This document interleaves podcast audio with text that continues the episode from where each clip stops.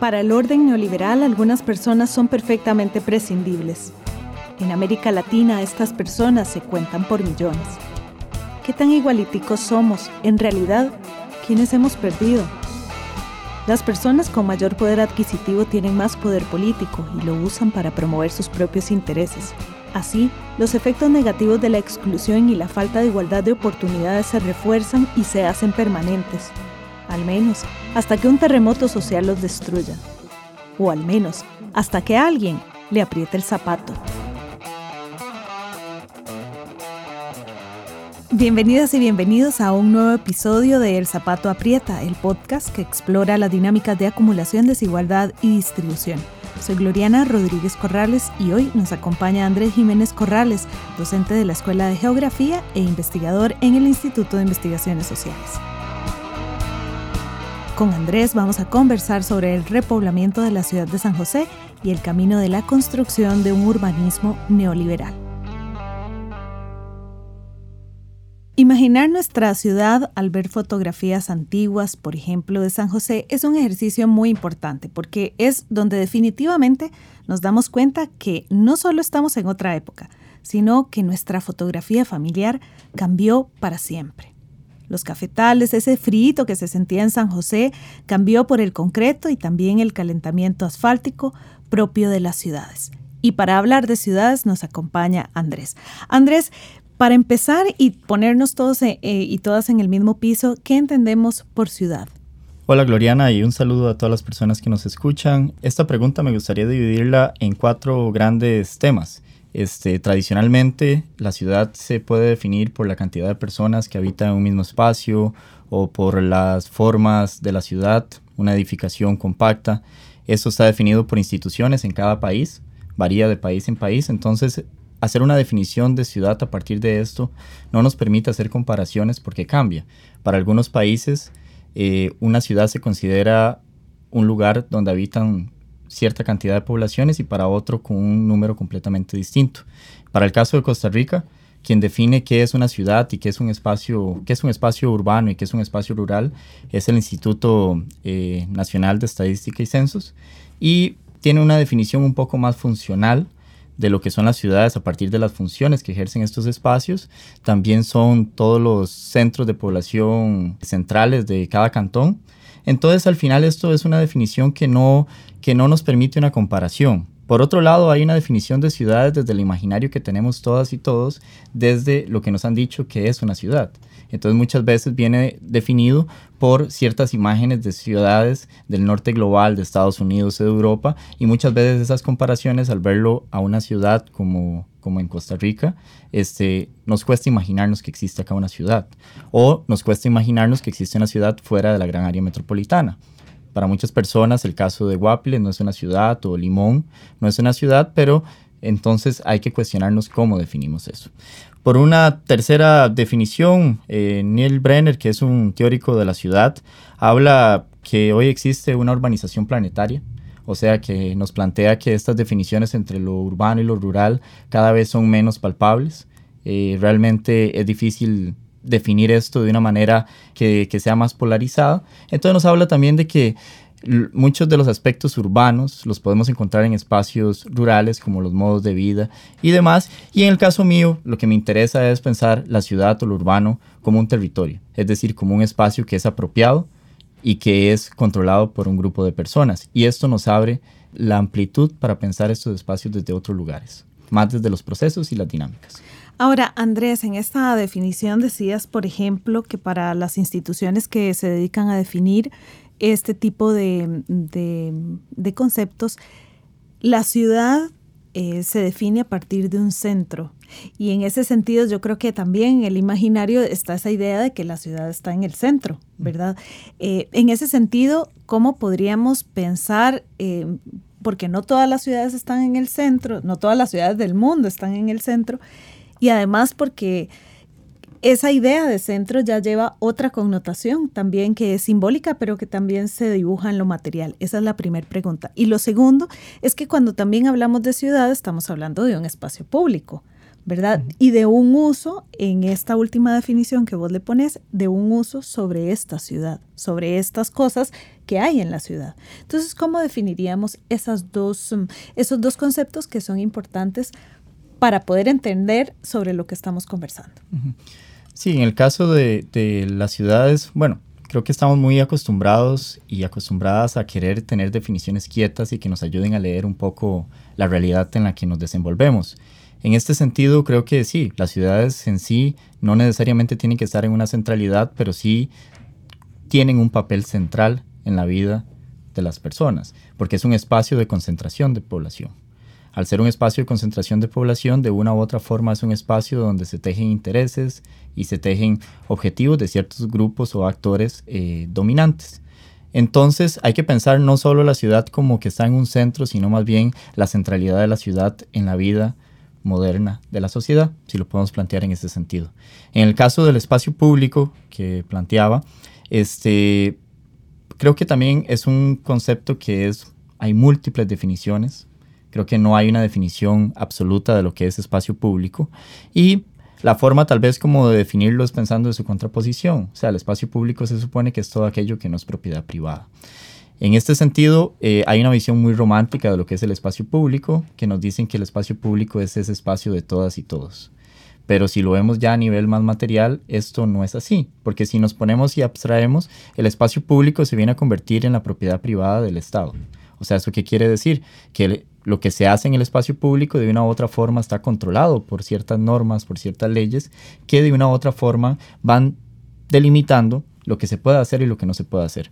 Manuel Delgado, que es un antropólogo español, él habla eh, mucho del espacio público y dice que se define como en dos, en dos sentidos. El espacio público como un discurso y el espacio público como un lugar. El espacio público como, como un discurso este, es algo que viene siendo usado eh, muy, muy constantemente por administración de ciudades y a partir de eso se genera una serie de manuales de lo que cómo se debería construir un espacio público. Eh, este espacio público como discurso nos habla de, una, de un urbanismo, de cómo hacer ciudad, pero nos habla también de una urbanidad. O sea, nos habla de un papel de lo que sí es permitido y lo que no es. Es un papel doctrinador. Y todo esto que es discurso de una u otra forma se materializa en un lugar. Entonces ahí es donde se habla de espacio público como lugar. Entonces todas estas ideas de una u otra forma tienen una materialidad, tienen una expresión en lo que vos y yo y todas las personas que nos escuchan vivimos en el espacio público y es un espacio público que de una u otra forma está siendo un poco controlado. Entonces eso hay que tenerlo en cuenta porque entonces lo que sucede o lo que no sucede, lo que se prohíbe y lo que se acepta en el espacio público está condicionado de una u otra forma por el Estado o ciertos actores que lo permiten o lo prohíben. Ahora, en este espacio público, como bien lo definís, obviamente esto toca al Estado en algún punto, ¿verdad? O en muchos puntos. Pero entonces, ¿tiene que ver el espacio público con la forma de hacer política? Sí, en ese sentido, y más de la forma como hacer política, para decirlo más materialmente, es la forma de lo que queremos ver en la ciudad. Para poner un ejemplo y, concretizar como estas ideas. Eh, por un lado, tenemos em, en los años recientes una forma también de, expresión de la policía pública en Barrio La California, en, la calle de los bares. Eh, hay más represivos, se hacen más requisas y demás. Eso entonces pareciera que es lo que no se quiere ver en la ciudad y es en un espacio público. Se prohibió tomar en, en la calle, este, se requisa a ciertos jóvenes con cierta apariencia y entonces uno diría, esto es algo que aplicaría a todos y todas, pero hay una actividad que sucede anualmente en la ciudad que se llama Cena de Blanco y que es una actividad privada que solo se puede ir con invitación. Y ahí se logra aceptar que las personas se privaticen el espacio público porque de una u otra forma llevan eh, seguridad privada, se les permite tomar en, en, el espacio público y se les permite generar una dinámica completamente distinta. Entonces, este ejemplo, que es algo muy breve, nos permite delinear que el espacio público es la materialidad de una ideología y es un espacio que disciplina y que controla la actividad social.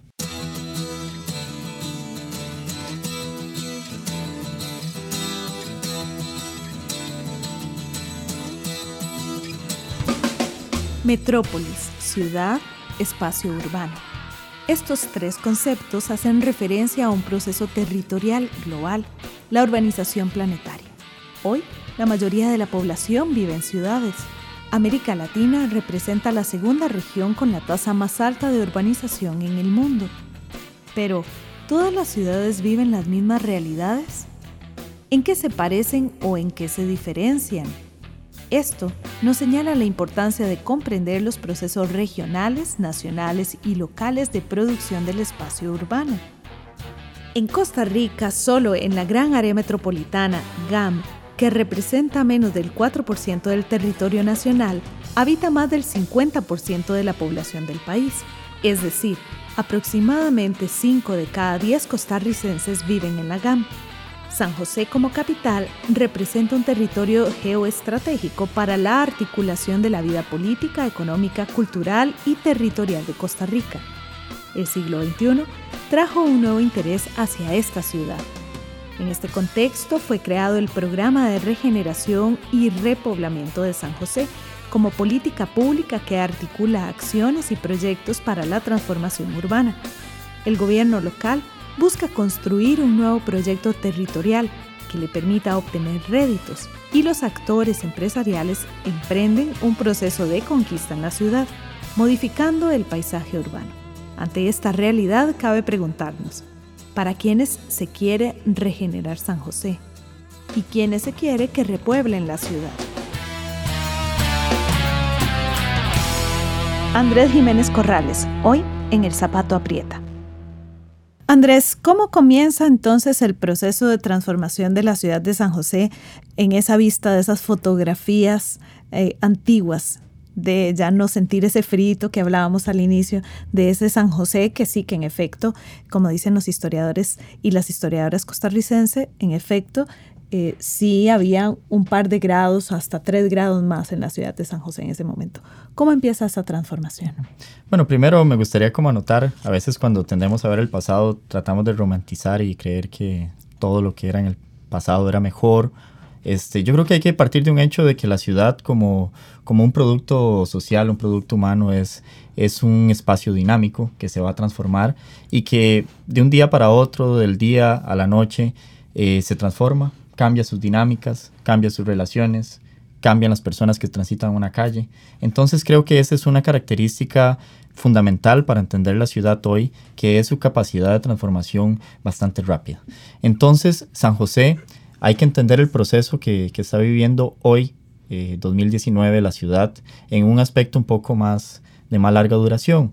Hay que pensar que a partir de la década de 1990 se establece un imaginario hacia San José de que es una ciudad peligrosa, que es una ciudad fea, que es una ciudad sucia, que está llena, como también las autoridades municipales le dicen, llena de patologías sociales. ¿Qué es esto?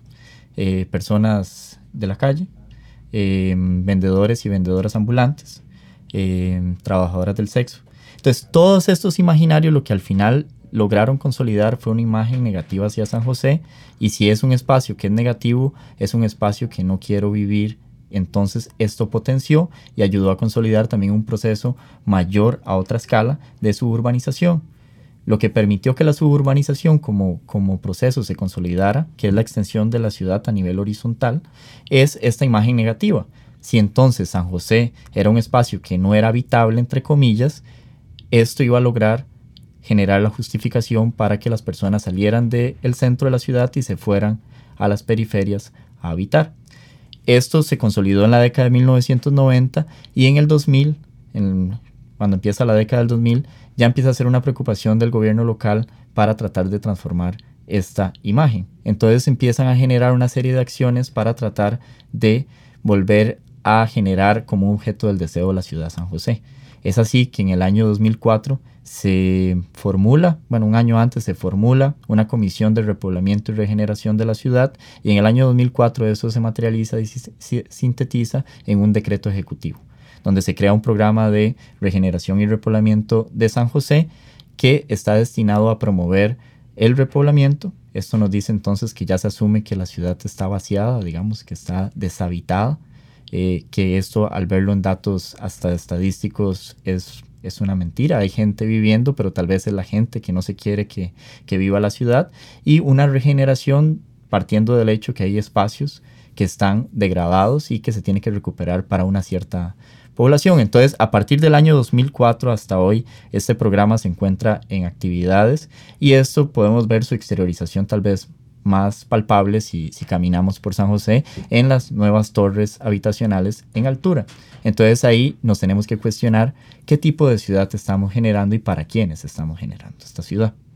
Ahora, cuando mencionas esto, recuerdo, y tal vez algunas personas me acompañan en este recuerdo, eh, de ver a San José transformada en, en, calles cerradas debido a festivales eh, distintos que se hacen en los parques, que son actividades muy bonitas que, que pues llaman la atención de las personas, que también invitan a, a las personas a vender sus productos, pero que también una se puede preguntar, bueno, yo voy a la ciudad ese fin de semana, que en apariencia está seguro, entre comillas, pero a quién está también desplazando em, esas actividades de un espacio que es su casa siempre, que habitan allí, ¿verdad? Y que transitan allí siempre. Estas actividades son parte de esto, que tal vez no sea el proyecto, pero son parte de esta idea simbólica de repoblamiento también de una ciudad a nivel cultural. Sí, totalmente. Todas estas actividades como el transitarte, este, para poner un ejemplo, son actividades que desde el municipio, digamos, y también desde el gobierno local y el gobierno central lo que pretenden es transformar la imagen de San José. Teníamos esa imagen que te comentaba hace un momento de una ciudad fea, entonces está tratando de recrear una nueva imagen y que sea una imagen que atraiga capitales y atraiga gentes. De momento pareciera que tiene una, una influencia un poco más extendida en la población, pero esto no puede ser una justificación para generar un idilio hacia la, hacia la ciudad, hacia San José, y esto después puede generar otros medios de expulsión. Pensando solo en las torres habitacionales, hay que pensar para quiénes están siendo destinadas. Y ya si llegan a consolidarse y a extenderse en la ciudad y estos nuevos pobladores, también estas actividades van a estar destinadas solo para ellos y ellas. Entonces, son actividades que al final lo que están tratando de hacer es rentabilizar un espacio para la venta. Y esto se liga un poco con la idea del urbanismo neoliberal, en el sentido de que el urbanismo neoliberal lo que empieza a hacer o pretende es que ahora se haga una política internacional de atracción de inversiones, ya no a nivel de Estado-nación, sino a nivel de gobierno local. Entonces ya empiezan a competir las distintas ciudades por atracción de inversión. Ahora, entonces, ¿a quién le pertenece la ciudad? Esto es como, en una visión romántica, podríamos decir que la ciudad debería pertenecerle a todas y todos. Pero de una u otra forma, como la ciudad es la exteriorización de una política económica, de una u otra forma se delinean este, ciertos proyectos hacia la ciudad, entonces la ciudad termina siendo eh, producto y sí, producto de, un de los grupos de poder. Esto no quita que haya resistencia eh, de la población, todo ejercicio de poder va a meritar resistencia, pero de una u otra forma la ciudad viene siendo eh, propiedad de actores dominantes, gobierno local, empresas, que ya ahora es alianzas público-privadas, que de una u otra forma condicionan el tipo de relaciones y actividades sociales que van sucediendo en la ciudad. Ahora, ¿qué tiene que ver este repoblamiento o estas ideas neoliberales eh, trazadas en la ciudad con prácticas concretas, con torres, eh, con actividades culturales determinadas? ¿Qué tiene que ver entonces con la desigualdad?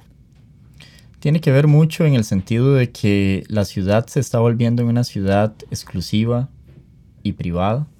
¿Esto qué quiere decir? Que la ciudad de una u otra forma se está encaminando a que sea un producto de consumo para unas cuantas personas y no para todas. Entonces el simple hecho de que las opciones de, de hogar, de vivienda en el centro de la ciudad estén destinadas para un único grupo de la población, esto quiere decir que no todas las personas pueden vivir en la ciudad. Y sabemos que el centro, desde la geografía, sabemos muy bien que el centro es algo muy importante porque la centralidad nos da opciones de acceso de servicios y de bienes. Entre más cerca estemos del centro, menos desplazamiento tenemos que, que hacer día a día para ir al trabajo, para adquirir ciertos bienes y servicios. Entonces al final lo que termina haciendo es que la ciudad o los centros de ciudad, en este caso la capital de Costa Rica o las áreas centrales, terminen siendo destinadas a un grupo de la población de una clase media, media alta, alta, y esto genera desigualdades, porque todo lo demás, las personas de recursos de una clase media, media baja, baja, van a tener que vivir en las periferias. Y para acceder a estos recursos, para desplazarse a sus, hogar, eh, a sus trabajos y a sus hogares, van a tener que desplazarse muchísimo más distancia y tener que gastar más de su tiempo. Entonces, de una u otra forma, se genera más que una desigualdad, se genera desigualdades que tienen una expresión espacial, se generan segregaciones socioespaciales, se generan disparidades territoriales en el acceso de bienes y servicios. Entonces, de una u otra forma, se va gestando una ciudad como en islas, una ciudad segmentada, una ciudad que no termina de tener como una mixtura social. Entonces, ahí podríamos ver de una u otra forma la materialización de desigualdades. Ahora, ¿cómo sería esa ciudad ideal? También podemos, todo esto al final, plantear preguntas de esa forma puede tender a romantizar. Digamos, aquí me gusta rescatar un poco. Claro, porque es ideal. Claro. Eh, eh, rescatar un poco la, la, teorización de un filósofo francés que se llamaba Henri Lefebvre, que él planteó algo que se llama el derecho a la ciudad. Entonces, el derecho a la ciudad lo que plantea es que sea una construcción más, más colectiva de lo que sucede contrario a lo que está sucediendo ahora. Entonces al final es que sea esa ciudad, este, cómo producir espacios más inclusivos o esa ciudad ideal, este, tiene que ser, tiene que partir de una planificación y una participación de todas y todas en la forma de gestar los proyectos territoriales. De ahí en adelante, si no, seguiríamos reproduciendo la misma forma como, como se ha dado hasta hoy, que es de una forma vertical o verticalizada, de que siempre un actor hegemónico, digamos el Estado, gobierno local, o grupos empresariales definan qué sucede en un espacio y de una u otra forma terminan eh, desplazando personas o terminan excluyendo a otras personas. Ahora, esta romantización de la que hemos hablado en, en este espacio tiene que ver también con el sentido de pertenencia, es decir, cuando alguien habla de su ciudad o de su país, hay una carga emotiva muy fuerte y este sentido de pertenencia también me permite me permite no ver muchas cosas, pero a la vez, en, su contradicción, me permite cuidar a la ciudad, me permite cuidarla para mí, pero también para todas las personas. ¿Cómo jugar con estos espacios que sean inclusivos, pero que no sean de autoengaño? Porque de repente alguien podría pensar que en efecto los festivales de cultura son una forma de, de de pertenencia, ¿verdad? Alguien podría pensar también que las torres también son esa forma. ¿Por qué? Y, aquí se liga con algo de lo que hablabas y me gustaría que profundizaras. ¿Cómo se liga esto con la política neoliberal que se sigue en, en otras cosas que de repente yo no le tengo tanto romanticismo o, no me identifico tanto como con esa ciudad que, a la que yo pertenezco, ¿verdad? Y, y, esto lo digo hacia mí, pero cada quien a su ciudad de pertenencia. Claro. Lo que tenemos que tomar en cuenta para el caso de San José es que mucho de este proyecto que se está gestando hacia la ciudad no es un proyecto que está siendo consultado a las personas que viven San José. Migrantes, personas en situación de calle, habitantes históricos, vendedores y vendedoras ambulantes. Eh, esto pensándolo tal vez en los cuatro distritos centrales, que es como la ciudad San José, pero también podemos pensarlo en los 11 distritos que eh, comprende el, el, cantón San José.